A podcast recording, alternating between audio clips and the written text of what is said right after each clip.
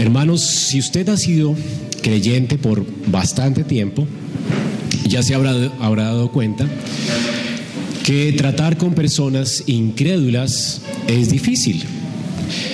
Bueno, y si usted fue un incrédulo hace poco y se convirtió hace poco, pues se ha dado cuenta lo difícil que fue usted para las personas que le trataron de compartir del Evangelio, ¿verdad? La incredulidad que está tan arraigada al corazón del hombre realmente es terrible. El pasaje que vamos a considerar en esta mañana, vamos a continuar con nuestra serie de Juan, es un pasaje que habla sobre la incredulidad. Y para mm, que entendamos el contexto en el que está escrito este, este pasaje, recordemos que Juan está hablando de la fe. Eh, él quiere en Juan 20:31 que al leer su evangelio, pues todos podamos creer que Jesucristo es el Hijo de Dios y que creyendo en Él tengamos vida en su nombre. Juan quiere que creamos. Y Juan quería que los creyentes de su tiempo creyeran. Él escribió su evangelio pensando en la iglesia, obviamente en nosotros también, pero en la iglesia de su tiempo. Juan estaba seguramente a sus 90 años ya exiliado en una isla a causa de la persecución de los incrédulos. Los incrédulos siempre han sido hostiles a Cristo y al Evangelio. Y Juan estaba preso a causa de la incredulidad de la gente. Y muchos de los creyentes de su tiempo estaban siendo arrastrados a las cárceles a causa de su fe. Recordemos que ya para el año 90, pues Jerusalén había sido arrasada por fuego. Eh, los fariseos habían comenzado una persecución, además del imperio romano, contra los cristianos terrible. Los creyentes estaban siendo votados de la comunidad judía. Ya se había hecho una separación radical entre el cristianismo y los seguidores de Moisés, que hasta hoy sigue. Y es una, algo tan hostil que es, dice aquí la escritura en el versículo 9, 29, perdón. Nosotros sabemos que Dios ha hablado a Moisés, pero respecto a este no sabemos de dónde era. Él dice, discípulos de Moisés somos. Una y otra vez ellos insisten en este tema, ¿verdad? Aquí allá, en este punto de la historia, ya hay una separación entre los discípulos de Moisés y el cristianismo. Y para el tiempo de Juan esto ya era una, un odio muy radical. Y los creyentes estaban pues siendo perseguidos. Obviamente como creyentes no respondían de la misma forma. Los creyentes eran los perseguidos, los creyentes en ese tiempo eran los que tenían, bueno, misericordia de muchas personas que eran parias de la sociedad eh, niños que abandonaban sus padres. Los creyentes eran conocidos por ser personas misericordiosas, sin embargo el mundo que odia a Cristo les odiaba también a ellos. Así que Juan escribe su evangelio para que los creyentes se mantengan firmes en la fe, para que creyendo en que Jesucristo es el Hijo de Dios, que también fue perseguido, pues también creyendo en Él tengan vida en su nombre, o que se mantengan en la fe. Juan es un libro evangelístico, pero también es un libro que eh, exalta la gloria de Cristo para que el creyente se mantenga firme en la fe en medio de un mundo que aborrece a Cristo y obviamente es, un mundo que aborrece a los creyentes. La incredulidad es muy hostil. Y si usted alguna vez fue incrédulo, pues eh, también fuimos hostiles. Nosotros lo sabemos por experiencia propia. Yo era uno que me burlaba de los, los cristianos, me paraba en la iglesia y le decía borregos a las afueras de la iglesia. Todos en algún momento de nuestra historia fuimos así y lo puedo decir con vergüenza. Eh, Pablo también, me, imagino, tenía vergüenza de esto, ¿verdad? ¿Cómo nos burlamos del Señor? Todos éramos así. ¿Qué hizo la diferencia, hermanos? La gracia de nuestro Señor. Es vergonzoso realmente cómo éramos. Y si Dios ha orado nuestro corazón ha sido por su gracia, no porque hayamos sido más inteligentes o porque hayamos, hayamos entrado en razón. Entonces, el testimonio que tenemos aquí en Juan es acerca de un hombre ciego de nacimiento que recibió la vista y vimos hace 15 días que eso es como una ilustración viviente, una parábola viviente de lo que significa ser salvos por Cristo. El Señor vino a nosotros cuando no le estábamos buscando, cuando estábamos en oscuridad, cuando éramos perseguidores de la iglesia. Y el Señor vino y nos buscó con su misericordia y nos abrió los ojos para que viéramos su gloria y le adoráramos. Solo podemos adorar a Cristo, apreciar su belleza, su grandeza, adorarlo como nuestro Salvador y Redentor, adorarlo como al Dios a quien podemos temer solo por su infinita gracia, porque Él vino y tuvo compasión de nosotros. Este ciego no estaba buscando a Cristo, Cristo vino y lo buscó a Él. Esta es la salvación, ilustrada por Juan. Así que, ¿quieren saber que Cristo es la luz del mundo? Miren ese texto, qué increíble es nuestro Señor. Juan cada vez que presenta un milagro, lo presenta para ilustrar una verdad. Recordemos que en las bodas de Canaán, el Señor convirtió el agua en vino y Juan quería ilustrar con esto una verdad. Claro, fue un hecho histórico que Jesús haya convertido el agua en vino, no era simplemente una ilustración. Pero convertir el agua en vino se convirtió en una parábola viviente de lo que implica que Jesús vino a hacer todas las cosas nuevas. Y Juan lo usó para ilustrar la enseñanza de Jesús acerca de esto. Él vino a traer un nuevo templo, él vino a traer agua nueva, él vino a traer una vida nueva. También vemos con la sanación del paralítico de Bethesda cómo es que el Señor también trabaja aún en el día de reposo, porque Él es el sustentador de todo. Vemos que Él multiplicó los panes y con esto ilustró que Él es realmente el sustentador de la vida, dependemos de Él. Y como Él también al, al perdonar el pecado de la mujer adúltera, vemos que Él es nuestro redentor, el que tiene compasión de nosotros. Y con la sanidad del ciego de nacimiento, pues obviamente estamos al, ya un día después de la fiesta de los tabernáculos, donde Jesús ha dicho, yo soy la luz del mundo. Y aquí entonces está el milagro que ilustra, o más bien que evidencia que efectivamente Él es el único que puede hacer esta obra de traer ciegos, ciegos que no pueden ver a Dios, ciegos que no pueden conocer a Dios, ciegos que aborrecen a Dios como lo éramos nosotros, y los puede traer a la luz. Gente que está en tinieblas puede, puede ver la luz gracias a que Cristo resplandece en la luz. Así que hermanos, es de esto, esto significa este texto. Y para los creyentes de ese tiempo, me imagino fue alentador. Saber que podían colocar su esperanza en Cristo, porque era normal que el mundo les persiguiera. Porque si persiguió a nuestro Maestro, pues a nosotros también. Y si nosotros éramos así, solamente por su gracia le conocemos, hermanos, tenemos que ser muy pacientes con el mundo en el que vivimos. Este mundo es nuestro ministerio. Estamos en este mundo para ministrar y no tenemos que ser, eh, ¿cómo se llama? Hacerlo de la vista gorda en que no pasa nada en este mundo. Este mundo aborrece a Dios y es hostil a Cristo y a la iglesia. Así que si usted ha sido creyente, ya seguramente por mucho tiempo se ha dado cuenta de esto. Pues obviamente si usted es un creyente genuino, porque me imagino que hay creyentes hipócritas entre nosotros, a los cuales también el texto llama al arrepentimiento. Porque aquí tenemos realmente la incredulidad de personas que están dentro del pacto de personas que eran normalmente personas que la gente consideraba creyentes, es decir, personas hipócritas. Tenemos fariseos, no solamente hay incrédulos en el mundo, también hay incrédulos en la iglesia y esto es una realidad aún en nuestro tiempo. Y lo peor es que los creyentes en la iglesia muchas veces se convierten en los peores enemigos de los verdaderos creyentes. Son los que te quieren hacer ver como que eres muy exagerado con tu cristianismo. Son los que te quieren eh, hacer ver que tal vez estás siendo muy legalista porque amas la ley de Dios, cuando esto no es legalismo. Son los falsos creyentes, falsos positivos en la iglesia. Así que hermanos, este es un tema acerca de la incredulidad. Vamos a hablar entonces en esta mañana de la incredulidad, de sus varias facetas, su naturaleza. Juan escribe esto para que entendamos que en medio nuestro, al igual que en el tiempo de Juan, también hay incredulidad.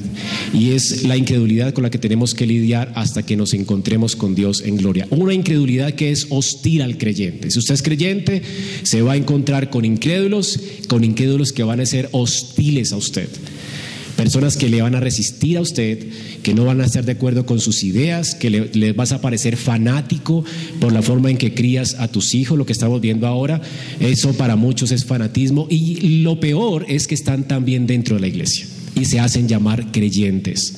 Eso es muy exagerado. Eso de reunirse cada, todos los días a leer la Biblia a un niño, eso es muy exagerado. Y son personas que hasta se han bautizado. Así que estas personas que estaban, eran maestros de Israel, estaban en contra de Cristo y en contra de la obra de Cristo. Eso es increíble, ¿verdad?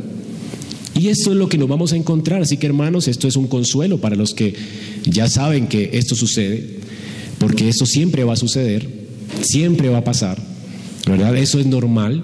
El punto es que tú nunca apostates de la fe, el punto es que nunca te des por vencido, el punto es que nunca te des por vencido y sigas, insistas en obedecer a tu rey. Que no seas como el profeta que Dios le mandó a obedecer, ¿verdad? Y le dice que no hablara con nadie, Dios le dijo, no hables con nadie y luego él vio a alguien mayor que él y, comenzó a hablar con él y se dejó convencer porque era un profeta mayor y etcétera y desobedeció a Dios. Hermanos, hay personas que son más viejas que ustedes y lo que usted hace, siendo tal vez inmaduro en la fe, por amor a Cristo, le va a parecer muy exagerado y tal vez va a ser una piedra de tropiezo para usted. Pero el Señor nos llama a la obediencia, a la fe, a la permanencia en la fe, a pesar, ya sea que sea el más maduro de los maduros, ¿verdad? A pesar de que Él nos diga, no, no, es muy exagerado lo que haces. ¿Entiendes? Nos vamos a encontrar con incredulidad y lo peor en la iglesia. Que el mundo sea incrédulo es una cosa, pero que hayan incrédulos en la iglesia, bueno, es otra. A este ciego lo expulsaron los incrédulos y lo expulsaron de lo que en ese tiempo era la iglesia. Ahora estamos en un tiempo aquí en Juan donde la iglesia comenzó siendo judía, ¿verdad? Desde Abraham. Ahora hay una transición y la iglesia van a ser incluidos gentiles también y la iglesia se va a convertir en una comunidad ya no judía, pero ya eh, llena de, de, creyentes judíos y gentiles. Pero en esa transición, pues aquí estamos viendo cómo están expulsando a alguien de la iglesia por su fe. Hermanos, entonces este hombre había sido sanado y veamos ahora la faceta, cómo se manifiesta la incredulidad a la luz de la obra de, Cristo en este ciego. Este ciego había sido sanado completamente a causa del poder de Cristo y tenemos aquí entonces la primera manifestación de la incredulidad, bueno, primero en los fariseos. Vemos aquí que este hombre regresó y no vio a Cristo. Dice que él regresó viendo en el versículo 7, al final. Y lo que encontró fue a sus vecinos. Y los vecinos que le habían visto ciego, pues no lo, no lo reconocían, ¿verdad? Algo cambió en su rostro, le cambia el rostro a alguien que ha nacido ciego. Él ya puede ver, él ya no tiene su bastón. Eh, imagínate la felicidad del hombre. O sea, alguien que ha sido ciego, normalmente, pues el rostro, si esa persona de toda la vida ciego ve de pronto y comienza a ver todos los colores nuevos, pues imagínate la sonrisa en sus labios. Una sonrisa que nunca podrías ver en alguien que mendiga.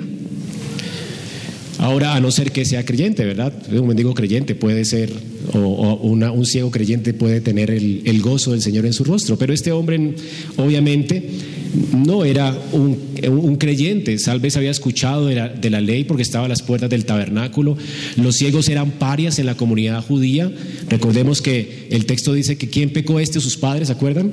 Porque consideraban que alguien que nacía ciego o, lo que, o, o con una enfermedad de estas congénita, pues era por maldición, así que no lo tocaban porque lo consideraba maldito ni era aceptado dentro del templo, porque era maldito. Entonces él no podía entrar al templo, se quedaba en la puerta mendigando. Así que, lo que había escuchado tal vez fue por sus papás o lo que había escuchado era por la gente que eh, charlaba allí en las puertas del templo sobre Dios. Pero este era un hombre judío que conocía mucho de la Biblia, aunque nunca había entrado al templo. Pero era un paria, alguien que todo el mundo había menospreciado, hasta su propia familia. Noten que la familia ni se alegra con la sanación de él.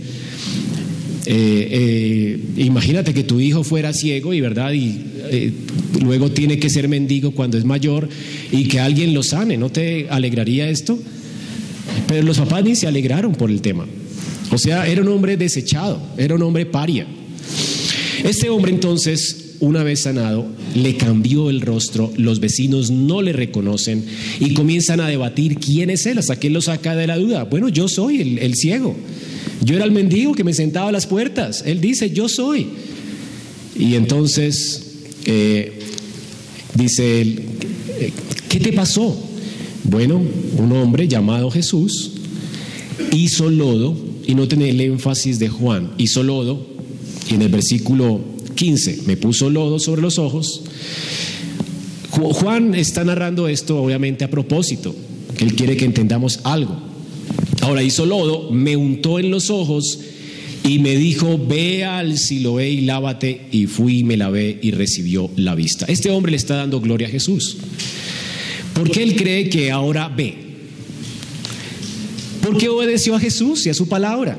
Él entiende que fue el poder de Jesús quien le sanó. Él está dando gloria a Jesús.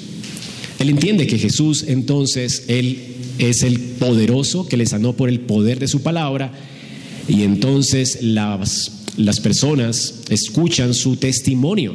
Él está testificando acerca de Jesús.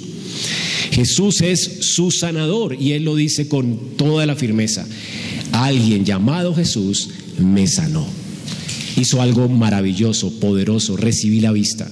Y la gente le pregunta dónde está Él, pues obviamente Él no eh, responde porque no sabe, no lo conoce, nunca lo ha visto. Él quiere verlo seguramente, imagínate la alegría de este hombre, él quiere ver a Jesús, pero no lo ha visto, nunca lo ha visto. Lo máximo que sabe de Jesús porque ha escuchado es que los profetas hacían ese tipo de milagros, así que él entiende que Jesús es un profeta. Pero más de allí él no reconoce más ni le conoce físicamente. Ahora, hermanos, las personas que hicieron, ¿cuál fue la reacción de las personas? Dice que llevaron, lo llevaron ante los fariseos. ¿Nota? Eh, los fariseos pues eran los líderes de Israel. Y es precisamente porque las personas habían recibido un veredicto.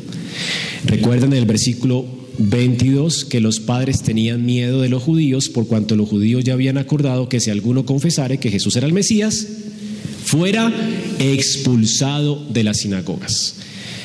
Por el contexto, pienso yo, que los vecinos le llevaron, porque los vecinos tenían una sentencia de muerte sobre ellos.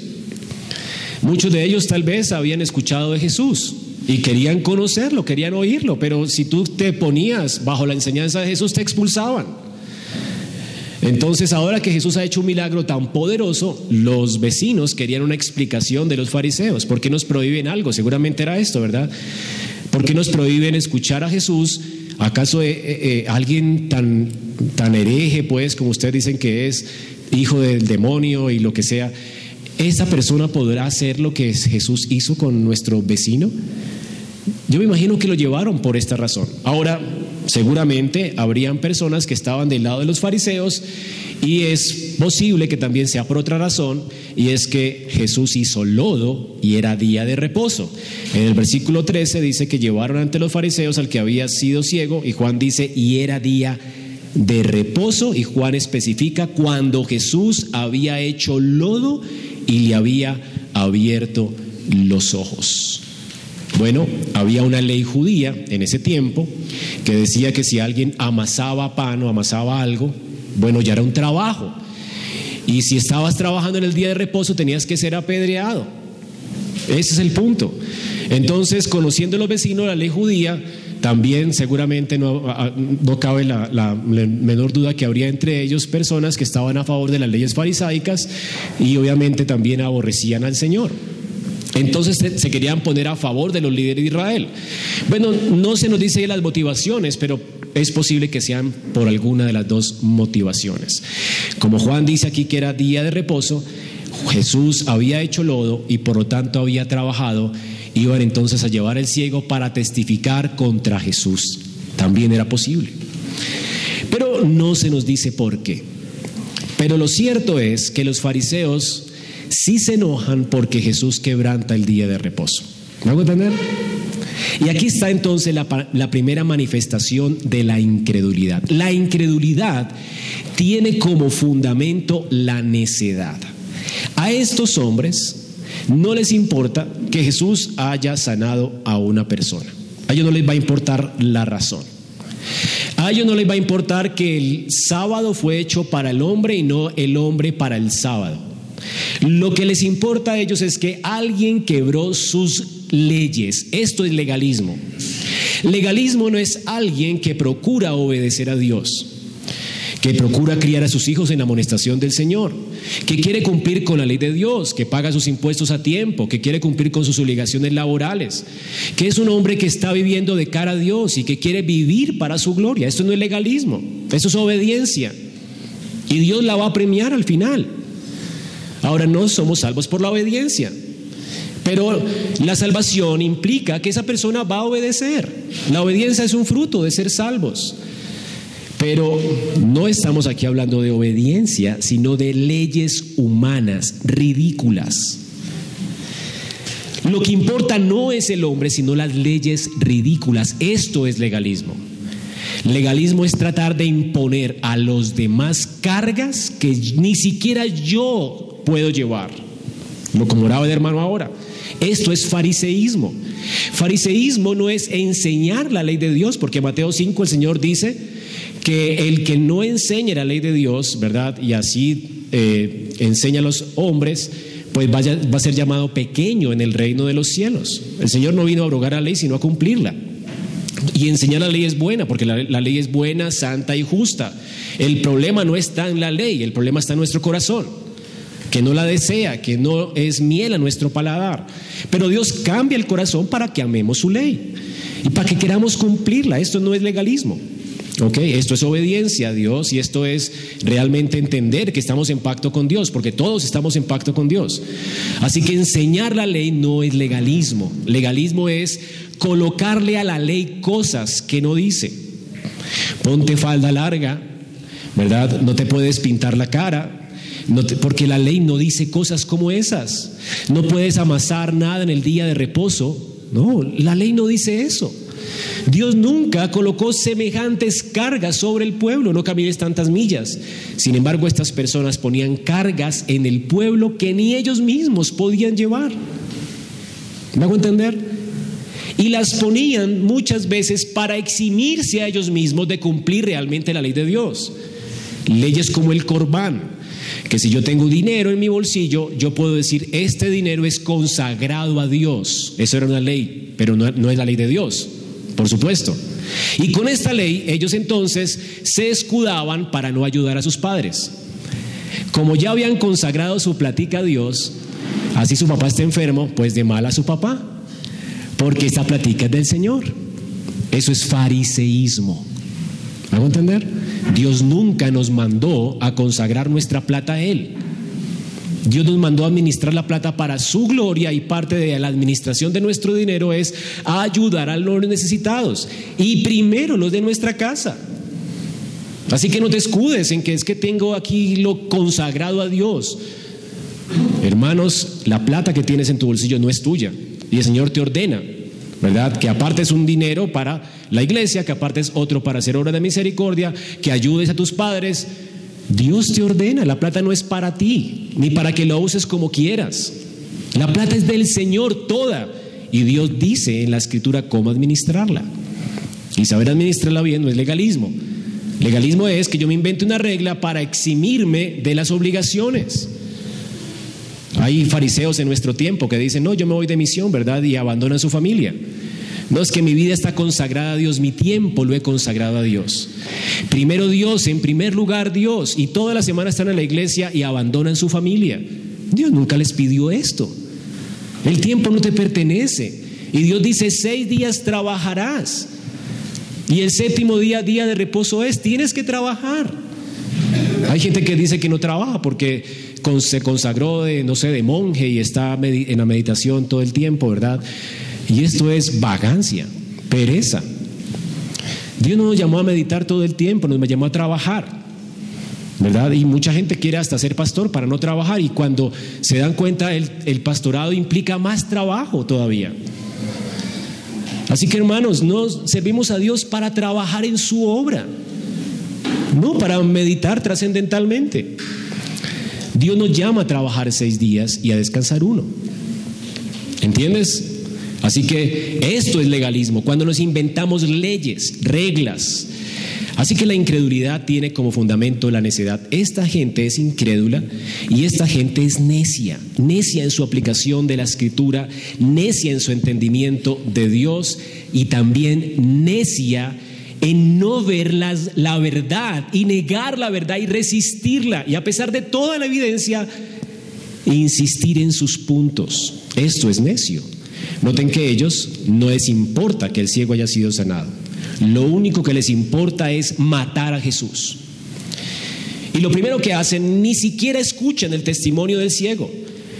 Lo primero que hacen es, dice que volvieron pues a preguntarle, también los fariseos, cómo había recibido la vista. Él les dijo, me puso lodo sobre los ojos, me lavé y veo. Y entonces, ¿qué dijeron ellos?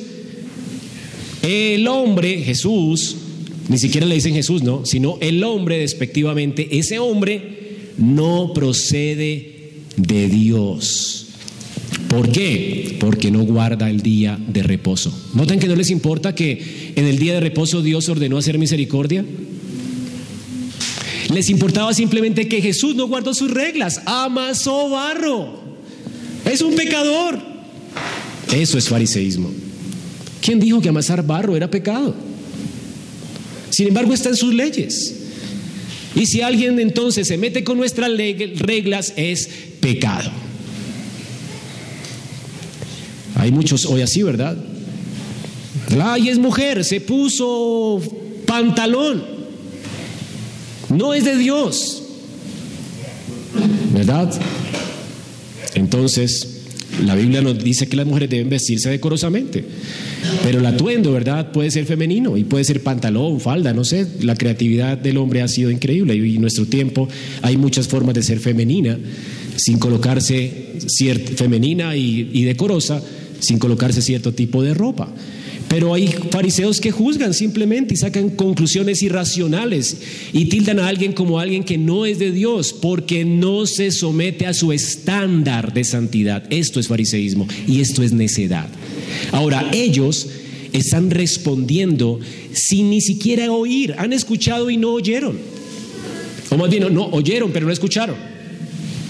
No escucharon el testimonio, no escucharon la grandeza del milagro. O sea, ¿quién no se alegraría con algo así? A ellos no les importa. Entonces sacan un silogismo. ¿Saben qué es un silogismo? Bueno, es una forma de razonamiento filosófico de ese tiempo, ya estaba de moda, los silogismos, eh, deductivo, donde hay dos proposiciones o dos premisas, una mayor, una menor y una conclusión. ¿Cuál es la premisa principal de ellos en ese silogismo? Todas las personas que son de Dios guardan el sábado según nuestras normas. Esa es la premisa principal. ¿Ok? La premisa menor, Jesús no guardó el sábado. La conclusión, no es de Dios. ¿Ven el silogismo? Ok, ellos antes de escuchar sacan conclusiones. Ese es el fundamento de la incredulidad. La escritura dice en Proverbios 18:13.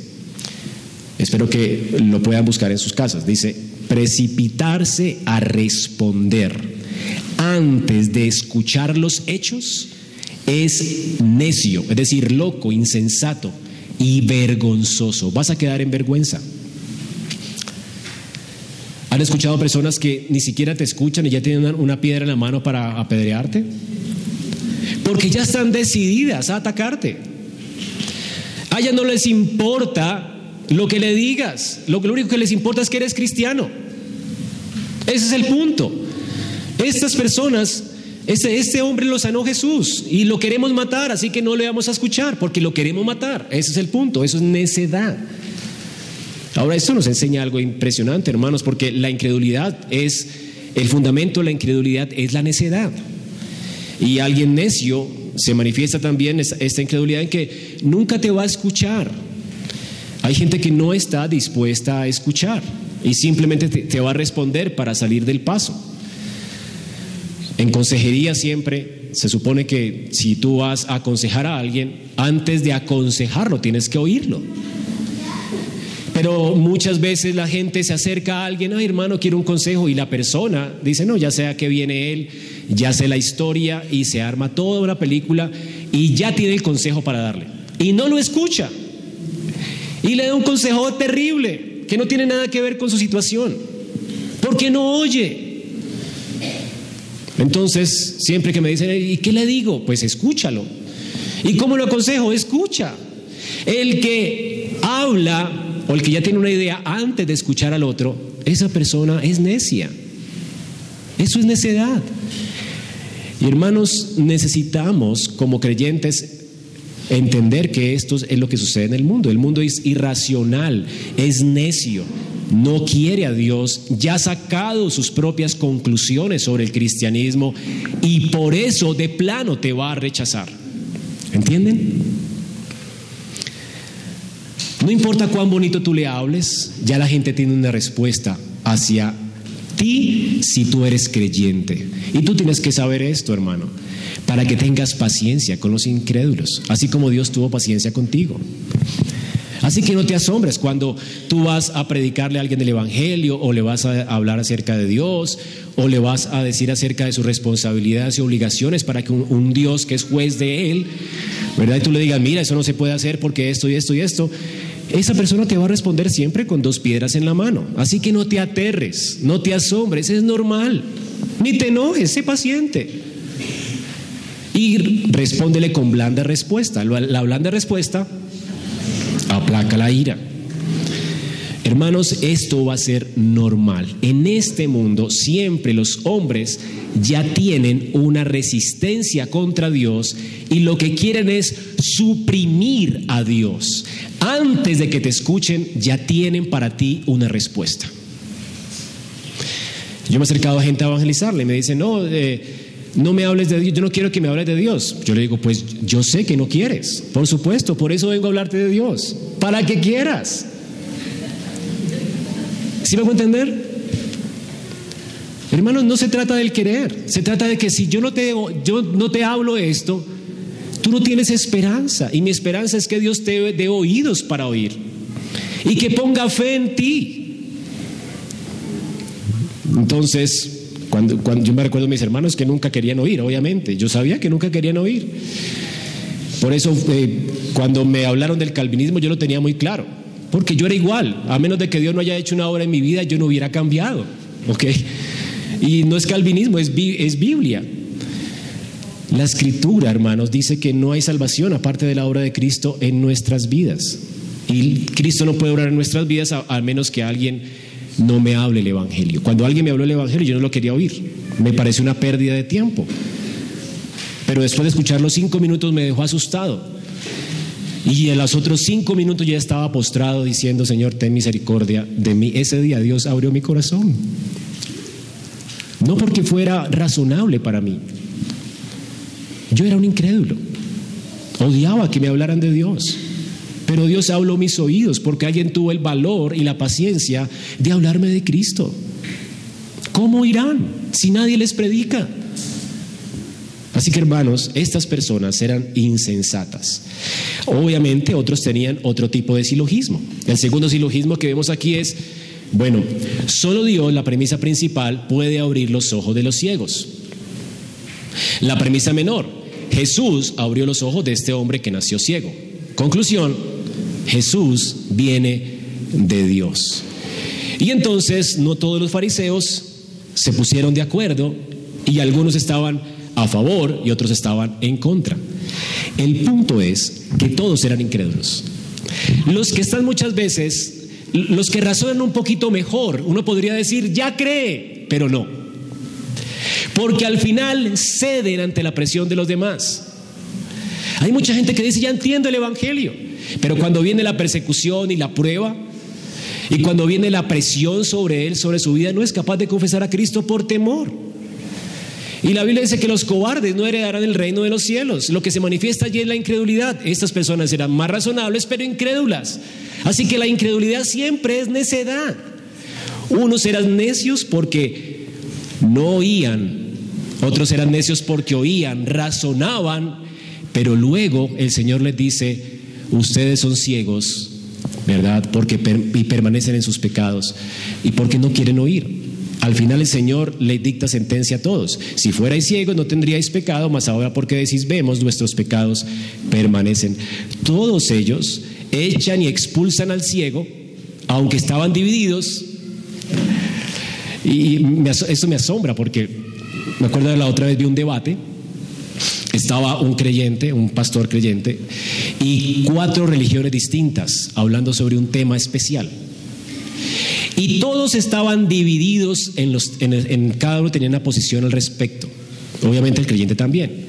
Pero cuando el creyente dijo su posición bíblica, todos los demás se pusieron de acuerdo para irse contra él. O sea, al principio se veían razonables algunos puntos. Unos razonables, unos eran mejores que otros. Otros eran irracionales y necios, pero al final todos eran necios, incrédulos y todos atacando al cristiano. Es impresionante. El mundo aborrece a Dios y aunque no estén de acuerdo se juntan para opacar el cristianismo, para resistir a Dios. Igual siguen siendo necios. ¿Entiendes el fundamento de la, incredulidad? Es la necedad. Ambas partes eran hostiles a Cristo y por lo tanto, aunque unas razonaban mejor que otras, Ambas partes se pusieron de acuerdo para expulsar al ciego y para menospreciar a Cristo. Al final no importa. Si tú tienes un poquito mejor razonamiento y dices, oiga, el Evangelio es razonable, yo soy un pecador, necesito un Salvador, ¿qué razonable es?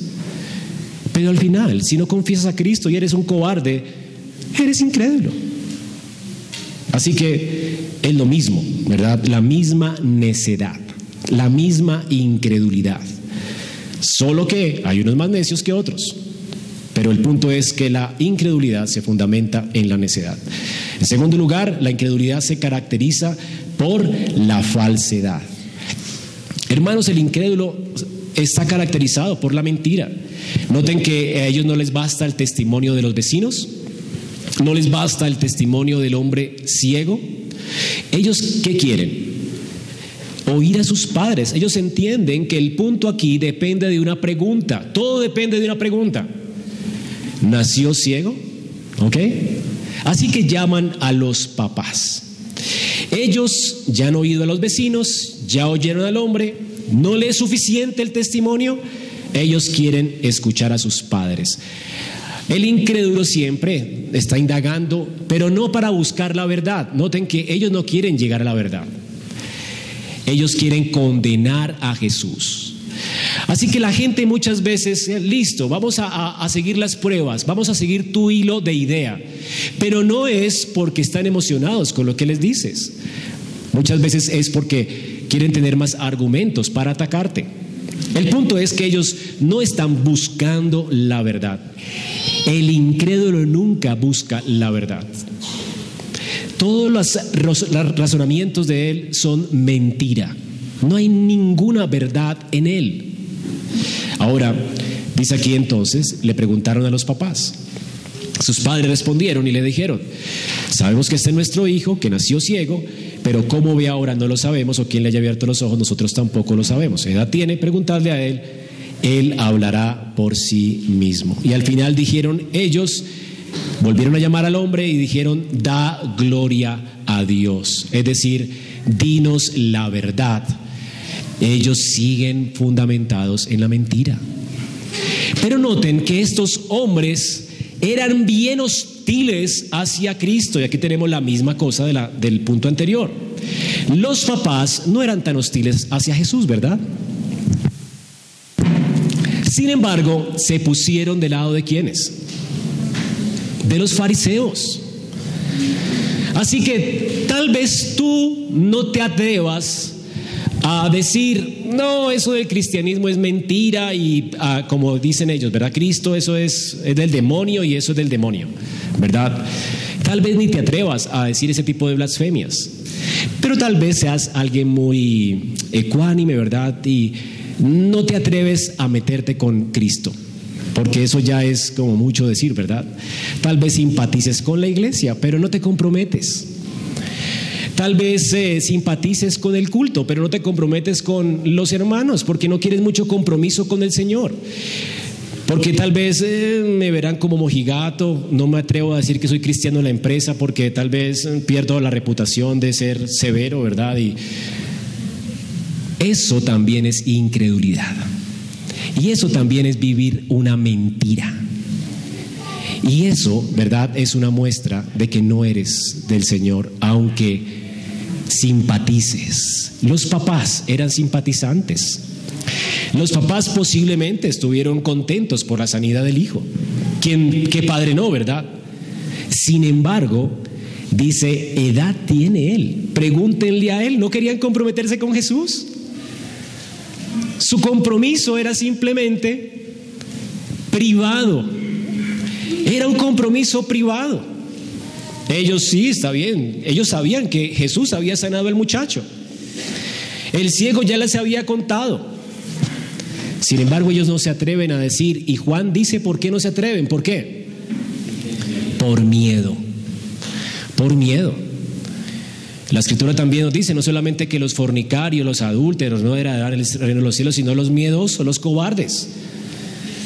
Los que no están dispuestos a confesar a Cristo públicamente. Si tú no confiesas, dice el Señor, si no me confiesas delante de los hombres, yo tampoco me, te confesaré delante de mi Padre que está en los cielos. ¿Por qué, hermanos? No es porque entonces yo confieso a Cristo, soy salvo. No, porque la salvación, alguien que está en la verdad, no teme a los hombres. Noten después que el ciego no le teme a ellos. ¿Temor de qué? Si él sabe la verdad. Sin embargo, el temor es una demostración que tu vida se fundamenta en la mentira, que todavía estás en tinieblas. Es decir, esa falta de eso que te hace simpatizante del evangelio es un disfraz de la incredulidad. Simplemente es porque no crees que sea verdad. Sospechas que sea verdad. Porque si tú entendieras que es verdad, si tú entendieras que Cristo es un Salvador para un gran pecador como tú, no dudarías en confesarlo. El día en que el Señor salva un alma, esa persona lo proclama sin temor y sin vergüenza y no importa que lo expulsen de ningún lado, porque Él sabe a quién ha creído. ¿Qué temor le va a dar a alguien que conoce que es verdad? Hermanos, usted sabe que es verdad, no le teme a nadie, ni a la muerte. No, eh, cantamos esto en un himno, ¿verdad? Ni, a la misma muerte temeremos, porque sabemos a quién he creído y es poderoso para salvarnos. Así que temor de qué? Bueno, hay personas que respeto mucho y me tiemblan las piernas al hablarles, pero si conozco la verdad sobre las cosas, si sé para dónde va esa alma, no me importa si me tiemblan las piernas, le hablo, porque conozco a quién he creído, conozco la verdad. Y no me importa, no importa que me tenga que enfrentar si conoces la verdad. Este ciego no le importaba que tenía que enfrentarse o que lo expulsaran de la sinagoga porque conoce la verdad. Conoceréis la verdad y la verdad os hará libres, libres del temor a los hombres, libres del temor a confrontar a alguien, libres del temor a proclamar tu fe hacia otros. Hermanos, la verdad nos libera. Sin embargo, estos padres eran esclavos de la mentira esclavos de la mentira, aunque no estaban en abierta oposición hacia Cristo, ellos con sus hechos, con su cobardía, estaban demostrando su incredulidad. Ellos están viviendo en la mentira, en el engaño. Y esa es otra característica de la incredulidad. Pero además de que la incredulidad se fundamenta en qué? ¿En qué? Se fundamenta en, en la necedad. Y se caracteriza porque viven en el engaño, ¿verdad? Su argumentación es todo engaño. La incredulidad también se caracteriza por la terquedad. Noten que no es suficiente el testimonio de los padres. Ellos siguen tercos. Sabemos que este hombre es pecador. Da gloria a Dios. Versículo 24. Dan gloria a Dios. Ellos han oído los testimonios y deciden rechazar toda la evidencia. Hermanos, la terquedad es terrible, ¿verdad? Los incrédulos son tercos. Ellos rechazan la evidencia, a pesar de que es evidente, de que es muy claro como el agua. Deciden rechazarla a causa de su aborrecimiento a Dios. Así que ellos citan la palabra de Dios en Josué 7:19. Tenemos que entender ese texto porque es un hebraísmo, algo que Josué dijo en Josué 7:19, cuando Acán pecó, ¿recuerdan? Acán escondió un tesoro que Dios dijo que no tomaran y vino una maldición sobre todo el pueblo por el pecado de un hombre, porque Dios dijo que no podían tomar algo que había sido apartado por Dios como maldito. Así que ellos no podían tocar eso que era maldito, pero Acán lo tocó, lo guardó y lo escondió para él. Quiso atesorar lo que Dios había apartado y había, separado como maldito. Vino pues derrota a Israel. Josué está entonces orando a Dios, ¿por qué Señor? Y el Señor le dice, porque hay anatema en medio de mi pueblo. Alguien hizo lo que tú le dijiste que no hiciera. Así que él orando, ¿verdad? Dios le indicó de qué tribu y qué persona era. Y resultó que era Acán. Acán tenía su guardado en el campamento. Y entonces allí en ese campamento, Josué le dice a Acán antes de juzgarlo, Acán, hijo mío, da gloria a Jehová, dale alabanza y declara ahora lo que has hecho, no me lo encubras. ¿Notan el contexto de la frase? ¿Por qué ellos dicen la frase? Ellos entienden que el ciego es un maldito. Y le, están diciendo, tú estás encubriendo, estás engañado, te han engañado. Declara la verdad, da gloria a Dios, declara la verdad, eres un mentiroso. ¿No hacen esto los incrédulos? A pesar de toda la evidencia, a pesar de todos los argumentos que son reales, verídicos, demostrables, no quieren ver y siguen insistiendo con terquedad, muéstranos la verdad. Cuando se la están mostrando. Ellos no quieren ver los hechos. Por eso dice la Biblia que resisten con injusticia la verdad, porque la verdad no les es conveniente. Porque si tienen que adorar a Cristo, tienen que abandonar su religiosidad, su fariseísmo y se les acaba el negocio cobraban, ¿verdad? Vivían de, de robar. Eran avaros. Así que la verdad no es conveniente. Jesús vino y barrió con el templo y denunció sus robos. Y denunció su fariseísmo y sus reglas extrañas. Ellos no querían arrepentirse de eso, se les acaba el negocio. Así que restringen con injusticia la verdad, porque la verdad no conviene. Es mejor vivir en la mentira y demostrarle a mi conciencia que tengo razón a como de lugar, a pesar de que es irracional mi razón. Así que la respuesta del de, acusado es increíble. ¿Qué dice el acusado? Él resultó ser tener más luz que ellos, ¿verdad? Respondió él y dijo, si es pecador, no lo sé. Ellos que dijeron, sabemos que, que es un pecador. Ahora, dinos, dinos la verdad. Bueno, les voy a decir la verdad. La verdad es que ustedes saben que Él es pecador, pero yo no sé eso. Pero yo sí sé algo. Que habiendo sido yo ciego, ahora veo. Eso es irrefutable. Les vuelve a decir lo mismo. Ahora le volvieron a decir esto y dice en ellos, ¿te embrujó? ¿Qué te hizo este hombre? ¿Cómo es que te abrió los ojos? ¿Qué tipo de hechizo hizo? Imagínate, como si el diablo pudiera sanar a alguien. ¿Notan lo terrible de la terquedad? Pero también vemos que la incredulidad, además de la terquedad, es irracional, se caracteriza por la irracionalidad. Es tan loco esto, hermanos, miren lo que dicen ellos, noten cómo los hombres responden da gloria a Dios. Y él dice, bueno, yo no sé. Y después dice, ¿qué te hizo? ¿Cómo te abrió los ojos? ¿Qué están admitiendo ellos?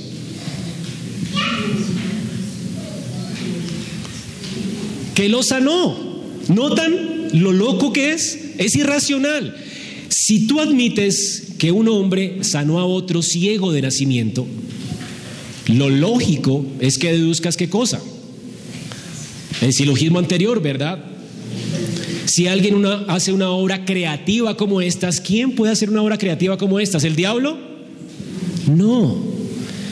El diablo solo vino para hurtar, matar y destruir. Nunca se ha visto que él haga una obra creativa. El diablo no crea nada. ¿Se acuerdan de la vara de Moisés y esto? Cuando se le sacaban los trucos a los magos, eran trucos, ¿verdad? Ellos sacaban las serpientes de la manga, ¿verdad? Y pum, la serpiente.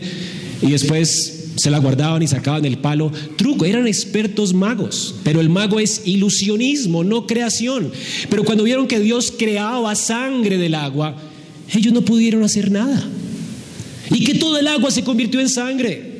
Y que vinieron langostas. ¿Qué puede hacer un brujo con la obra creativa de Dios? O con cuando Dios destruye realmente. Y, viene en juicio. El diablo no puede hacer estas obras. El diablo no puede crear nada. Sin embargo, ellos insisten. ¿Notan lo irracional que es? Admitieron que fue sano. Sin embargo, la locura de ellos es que a pesar de que admitieron esto, insisten en que Cristo es alguien que viene de Satanás. Así que él, le responde con libertad. ¿Noten cómo la, la verdad los hace libres, hermanos? ¿Qué temor tiene este hombre de ellos? Ninguno. Y con ironía les dice, bueno, ya les he dicho lo que me ha hecho. Y ustedes no quieren oír. ¿Por qué quieren oírlo otra vez? ¿Quieren también hacerse discípulos de Él? Eso es ironía. Hermanos, Él está valientemente confesando a Cristo, Él no le importa. Esto es valentía. Eso es alguien que conoce la verdad, que vive a la luz de la verdad, que lo ha convencido la verdad. Este hombre no teme perder nada.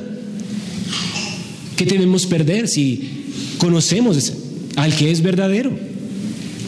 Ahora ellos le injuriaron y le dijeron, tú eres su discípulo. Y aquí está, ¿verdad? La división entre Israel y el cristianismo hasta hoy.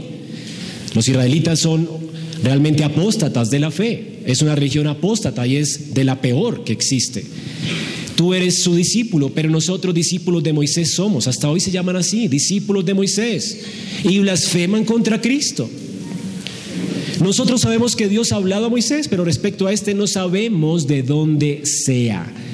Y la respuesta del hombre es sensata, clara, teológica, coherente con toda la Biblia. Él es enseña en un sermón todo lo que ellos deberían saber. Noten la respuesta genial de este hombre. Dice, pues esto, esto es lo maravilloso, que ustedes no sepan de dónde sea Él y a mí me abrió los ojos. Ahora, sabemos que Dios no oye a los pecadores. Eso es muy teológico, ¿verdad? Y este hombre es un paria, nunca ha estado en una clase de teología. Todo lo que ha escuchado de la Biblia lo ha escuchado en las puertas del templo. Y dice aquí, Dios no oye a los pecadores. Esto yo lo sé por experiencia, porque me lo han dicho toda la vida, que soy un pecador y que Dios no me oye. Por eso no me dejan entrar al templo. ¿Me hago entender? Ahora, pero si alguno, algún temeroso de Dios, alguno es temeroso de Dios y hace su voluntad, a este oye. Teología pura. Desde el principio y les habla de Génesis. Desde Génesis. No se ha escuchado decir, este hombre ha escuchado las historias de la Biblia. Decir que alguno abriese los ojos de uno que nació ciego. Si éste no viniera de Dios, nada podría hacer. ¿Notan la teología de este hombre? Les comienza a enseñar. Hermanos, mientras que los incrédulos son irracionales, aquellos a quienes Dios les da libertad, sí, son más racionales y sabios aún en los inicios de su vida cristiana. Ellos ya lo entienden todo con claridad. A este hombre lo que le faltaba era información para postrarse y adorar al Señor. Y luego lo va a hacer, ¿verdad? Porque él tenía que confesar a Cristo como su Señor y adorarlo para poder ser salvo. Sin embargo, ya era salvo. Era un hombre nacido de nuevo, ya lo entendía todo, defendía la verdad, aunque no conocía todo exhaustivamente. Le faltaba información, pero no fe. ¿Entienden? Tenía claridad, fe en la escritura, fe en la palabra. Por un acto creativo de Dios se había dado cuenta la veracidad de la escritura y la defendía con valor. Hermanos, qué increíble. Esto es lo que hace a alguien recién nacido de nuevo. La incredulidad también se caracteriza por la crueldad. Y esto es lo último. La última característica aquí es la crueldad. Noten la, la crueldad. Ellos no están preocupados por la verdad, sino por sí mismos. ¿Qué respondieron? Tú naciste del todo en pecado y nos enseñas a nosotros. Crueles.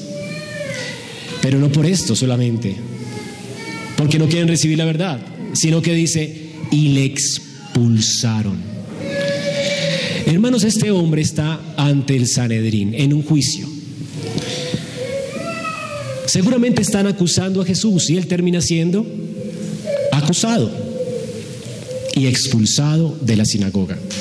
Doble vez. Porque él tenía que ser admitido porque ya no estaba ciego. Sin embargo, ahora él sigue siendo un paria para los judíos y lo expulsan.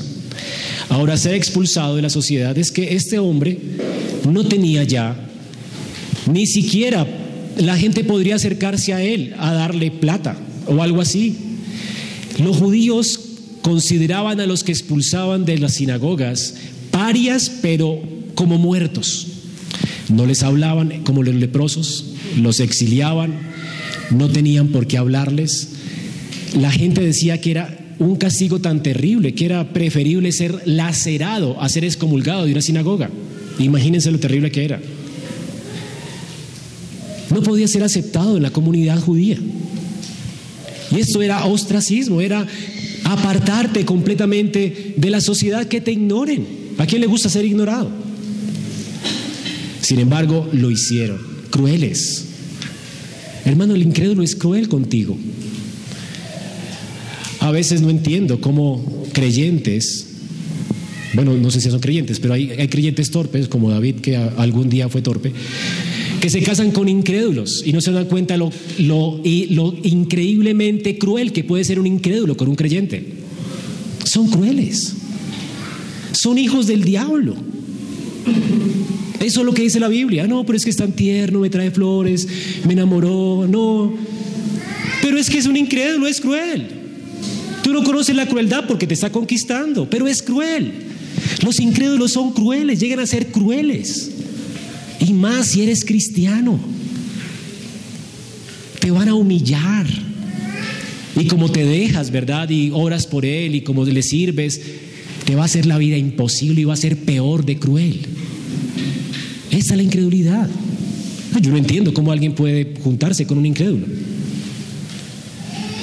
Todos, hermanos, todos los incrédulos son así, crueles. Y van a sacar las uñas en cualquier momento. Hasta el más formal se enoja. Mi esposa le estaba compartiendo a alguien que era incrédulo, ¿verdad? Que tenía su religión. Y ella con paciencia, con amor allí, ¿verdad? Y de repente casi que le insultan. Y venían a compartirle su religión. Son crueles. Se enojan. Y por ellos quisieran matarte y desaparecerte porque no creen lo que ellos creen. Así se manifiesta. La incredulidad es cruel. Hermanos, esta es la incredulidad. Qué increíble la salvación que Dios nos ha dado, que nos ha librado de esto. Es algo terrible ser incrédulo. Es tan necio. Tú nunca pudiste salir de allí sin la obra de Dios. Por eso es que podemos ser tan pacientes con la gente incrédula. Porque ya Dios nos ha dicho el carácter de la incredulidad, lo que antes éramos y lo que Él por su gracia ha hecho en nuestros corazones al traernos al Evangelio, al ver la claridad del Evangelio, al ver la faz de Cristo y adorarlo a Él. Es tan increíble lo que Dios ha hecho en nuestras vidas. que debiéramos estar humillados y agradecidos. Y esto nos debe llevar a ser pacientes con los incrédulos. Por eso Juan escribe esto, para que no perdamos la fe en medio de la oposición, para que no perdamos la esperanza en medio de la desaprobación de otros, porque siempre hay esperanza como la hubo para ti, siempre. Nunca te des por vencido. La gente incrédula es tu ministerio. ¿Cómo creerán si no les predicas? Sé paciente, hermano. Juan quiere que permanezcas en la fe hasta el fin, que no te irrites como ellos, que no te conduzcas como ellos, que no hables como ellos. Estaba leyendo es, la carta de Tito que me la pusieron a estudiar en mi maestría y es increíble cómo predica el apóstol Pablo el evangelio a los cretenses para que ellos aprendieran a ser formales con los incrédulos, aún con las autoridades crueles de ese tiempo. Y él dice, aún con el faraón cruel que tienen, sean formales, amables, no lo critiquen, no hablen mal de él, bendíganlo. ¿Y por qué tenemos que ser diferentes? Es que es un mal gobernante, no importa. No sean sectarios, traten formalmente a sus hermanos, no peleen con sus hermanos. No armen sectas en la iglesia, no defiendan su posición. Parecen firmes en la verdad. Háganlo con amor, con paciencia. ¿Y por qué, Pablo? Porque la misma paciencia es la que Dios te mostró a ti. Este es el mensaje de este texto. Hermanos, con la gracia que hemos recibido, el Señor nos llama a dar de gracia. Vamos a darle gracias a Dios. Padre, te damos muchas gracias por tu palabra, por mostrarnos también la verdad acerca de la incredulidad. ¿De dónde nos sacaste? De la cantera en la que estábamos. Y en contraste podemos ver la obra que has hecho en nuestra vida. De manera que primero nos humillemos delante de ti, aprendamos a ser valientes también y a testificar delante de ti, porque ahora que conocemos la verdad, ella nos ha hecho libres para no temer a los hombres y para amarlos a pesar de que entendamos su incredulidad. Porque entendemos tu paciencia para con nosotros y tu amor para con nosotros. Que siendo pecadores, Cristo murió por nosotros. Siendo aborrecibles, nos amaste y moriste en una cruz por nuestros pecados. Con tanto amor y con tanta paciencia nos trataste. Ayúdanos pues, Señor, a responder así. Que el Evangelio nos mueva a tener gracia con los incrédulos a ser pacientes con los incrédulos. Ahora que hemos visto su carácter, que no nos impacientemos, sino que permanezcamos firmes en la fe hasta el fin. Que seamos amables para con los de afuera, formales, con palabras blandas, devolviendo bien por mal, hablando bien de los demás. Pero sobre todo, Señor, ayúdanos a testificar de Cristo a dar testimonio del Evangelio y a testificar de tus obras hechas en nosotros. Gracias Dios por sacarnos de la, oscuridad a la luz, a la libertad gloriosa que hoy disfrutamos. Te queremos exaltar en esta mañana en Cristo Jesús. Amén. Esperamos que este mensaje haya sido edificante para tu vida. Si deseas este y otros mensajes, visita nuestra página en internet iglesiaraa.org este es un recurso producido para la Iglesia Cristiana Bíblica Raha.